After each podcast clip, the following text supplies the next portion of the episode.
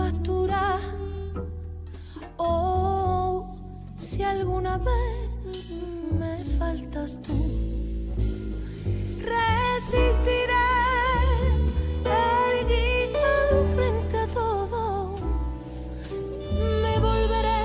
Esto además hay que verlo. Porque lo suyo es eh, la danza que, acompaña esta grabación, esta nueva versión de ese himno que se ha convertido también en himno de, resistencia en estos días, ese Resistiré, original del dúo dinámico, y que eh, está cantado en este caso por una de las voces eh, fundamentales del flamenco actual, como es la de Sandra Carrasco, pero quien baila. el bailarín es Antonio Najarro, esto lo podéis ver en internet, evidentemente que fue hasta hace unos meses, eh, hasta eh, septiembre del, pasado año, responsable del Ballet Nacional de España. Y, lo fue desde el año 2011. Él ha pasado por nuestra región más de una vez estrenando algunos espectáculos inolvidables en nuestros escenarios y lo tenemos esta noche pues, para recordar este Día Internacional de la, de la Danza. Antonio, bienvenido, muy buenas. Muchas gracias, encantado de acompañaros. Esto digo que hay que verlo en radio, llegamos hasta donde llegamos, quiero decir, no podemos verte bailar, pero sí que lo tienes, eh, lo tienes ahí en tu página web y lo tienes en, colgado en, todos lados, ¿no? Para que se pueda ver este, esta versión del Resistiré. Y estabas ahí en casa como todo el mundo confinado y, y dijiste, me voy a la terraza a bailar esto, ¿cómo fue? Pues sí, fue un poco así. La verdad es que, bueno, tengo la grandísima suerte de me cambié de casa hace poco, estoy en una casa que me ha diseñado un amigo arquitecto, inspirado además en una de mis coreografías para el Ballet Nacional de España. Es una casa con una construcción y una es muy artística y que, pues bueno, da pie realmente a, a grabarte bailando y bueno, pues como te puedes imaginar, un bailarín encerrado en una casa, pues bueno, se las tiene que ingeniar y la verdad es que no podemos parar. Y bueno, pues quería hacer un pequeño homenaje a todos los bailarines y a todas las personas ligadas al mundo de la danza en este día tan especial. La voz que habéis escuchado maravillosa de, Sandra Carrasco y, bueno, pues un poco homenajearnos eh, a, todo, a todo el sector de la danza. Esto no es la primera vez que, lo haces porque sueles eh, tener iniciativas especiales con motivo de esta fecha, incluso cuando estabas al frente de, del Ballet Nacional, ¿no? Sí, bueno, hemos hecho muchas acciones, eh, sobre todo solidarias. A mí me ha gustado mucho asociar este día a, pues a personas, por ejemplo, con discapacidad, con Parkinson, eh, que, que en la danza pueden ver una, una muy buena herramienta para evolucionar su estado, para desinhibirse, para incluso como medio de expresión. Eh, hay muchas personas que tienen muchos problemas y que el movimiento y la danza, el escuchar música y el moverse les ha, les ha hecho evolucionar a nivel de, a nivel de, de expresión, de comunicación y bueno, pues siempre me ha gustado mucho ligar la danza a este tipo de, actividades. Eh, puertas abiertas en el Ballet Nacional para presenciar ensayos, eh, conferencias eh, de divulgación, esa solidaridad, esos espectáculos solidarios. Y ahora mismo ya centrado en tu compañía y, con, todo este tiempo que desgraciadamente, y digo desgraciadamente porque para la cultura, igual que para muchos otros sectores, está siendo mortal, y la danza es muy difícil de virtualizar. Hay otras eh, la música pues eh, se puede se puede virtualizar si se quiere, pero las artes escénicas y la danza es muy complicado eh, hacerlas desde casa.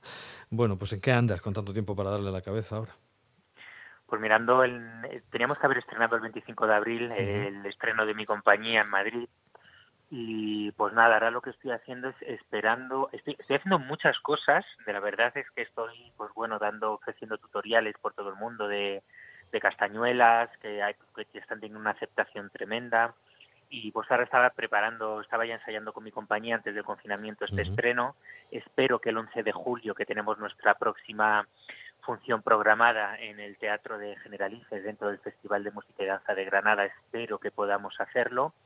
Y bueno, trabajando mucho con la Academia de las Artes Escénicas, bajo la presidencia de Jesús Cimarro, en, en, hacer eh, un plan concreto que es lo que lo que tenemos que hacer y lo que se tenía que haber hecho ya para poder abrir los teatros cuanto antes con la total seguridad del público que va a acceder de, estar en perfectas condiciones para evitar cualquier tipo de contagio. Y yo creo que eso es lo que debemos de hacer ahora, eh, intentar agilizar lo máximo posible la reapertura de teatros para que todos los que nos dedicamos a las artes escénicas podamos, eh, podamos estar con el público lo antes posible.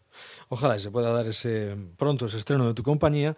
Y sí, es verdad que Jesús Cimarro comentaba el otro día que ese plan de desescalada que se presentaba también para la cultura mañana, por cierto, en la tertulia cultural, ya se lo digo a, a todos los que nos oyen, vamos a abundar en esa cuestión también, en esa desescalada para la cultura.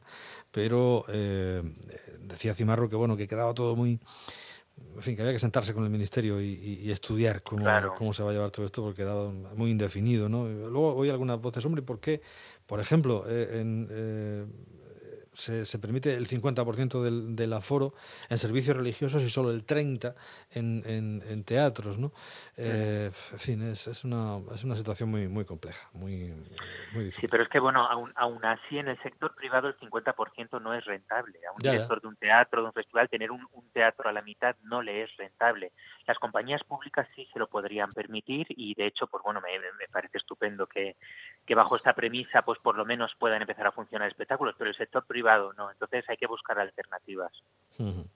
Sí, el sector privado es, eh, no puede abrir un teatro ni siquiera con el 50% del aforo. Va, Está pasando, no, no. está pasando en sectores. Es que eh, en realidad esto de- del tercio del aforo, que, que yo me imagino que son criterios científicos pues para evitar contagio, claro, y dejar las, las, las, las distancias que se requieren. Pero lo dice también la gente del sector de, de la restauración, por ejemplo. Dices, es que yo abrir con un tercio de, de- de la capacidad Claro. de mi local, pues me hace perder dinero. Casi prefiero seguir cerrado, ¿no? En Claro, fin, es, claro. es muy difícil. Pero ya digo, en el mundo de la cultura que está siendo especialmente maltratado por esta, por esta crisis, quizá con la de los servicios, ya decimos, el turismo, etcétera, de los más maltratados, eh, la cuestión habrá que, que estudiarla para volver a, a despegar de alguna manera. Hoy es el Día Internacional de la Danza y queríamos hacer un recordatorio en positivo de todo esto y hemos querido contar con, con la iniciativa que anualmente Antonio Najarro trae para, para recordar esta jornada, pues en este caso ese bailar el, el Resistiré tan especial con Sandra Carrasco y, y recordar esta, esta jornada. Eh, Antonio, pues como siempre esperamos verte por aquí cuando todo vuelva a, a la normalidad o al menos a esa nueva normalidad que se anunciaba desde el gobierno y podamos eh, volver a ver espectáculos tuyos también en los eh, escenarios de la región de Murcia, que sabes que siempre te han, te han recibido con los brazos abiertos. Y, Yo tengo una tengo un recuerdo murciano siempre en mi corazón, tengo muy buenos amigos. Una de las últimas funciones, además de mi compañía antes de dirigir el Baile Nacional, Sí. fue en el Festival Belluga en esa preciosa plaza Sí. y lo tengo lo tengo grabado. pues esperemos poder ver ese nuevo espectáculo también una vez que se estrene en Madrid cuando salgáis de gira. Antonio, un fuerte abrazo, muchísimas gracias.